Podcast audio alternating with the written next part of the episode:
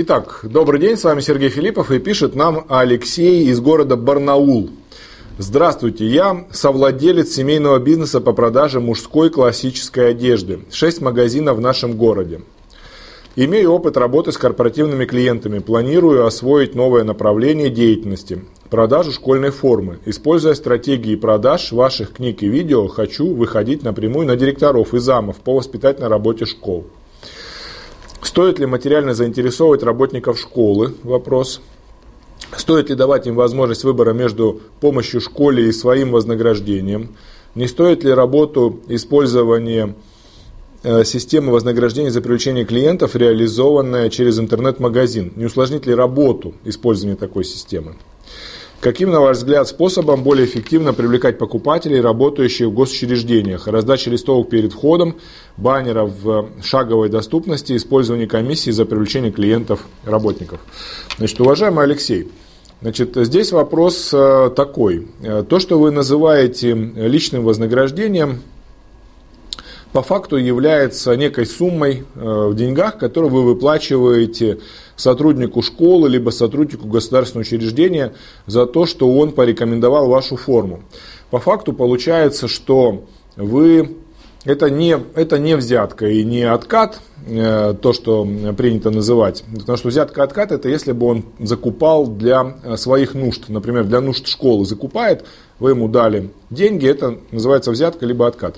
В вашем случае это денежное вознаграждение, но если мы говорим про работника школы, про тем более э, значит, сотрудника государственного учреждения, то они не могут, согласно трудовому договору, работать еще на кого-то. Понимаете? Э, могу ошибаться, но насколько я помню, это именно так. То есть э, вы заставите их, ну, покривить душой и в некое, там, скажем, неудобное положение можете поставить. Поэтому большей частью, конечно, они, во-первых, не согласятся, во-вторых, будет недоумение. Я бы все-таки делал акцент на помощь школе, помощь именно самой школе. То есть, э, если они каким-то образом могут вам помочь, способствовать продвижению вашего продукта, его рекомендации на добровольных началах, то тогда, соответственно, вы можете школе тоже оказать некую посильную поддержку с этих продаж, что будет вполне справедливо. Вот так, именно как государственному учреждению, а не конкретному человеку. Не усложнить ли работу использования системы вознаграждения за привлечение клиентов, реализованной через интернет-магазин? Не могу сказать, э, что вы имеете в виду. Э, я могу сказать так.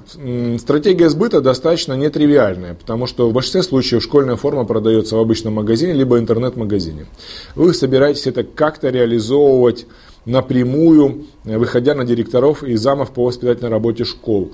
И что? И что они должны? То есть они должны вашу форму рекомендовать помимо другой, то есть купи у нас, а не в магазине, или там купи вот именно здесь.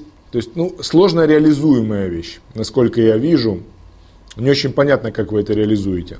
Я бы все-таки придерживался некой классической схемы, проверенной. Это продажа через торговые точки, либо через интернет.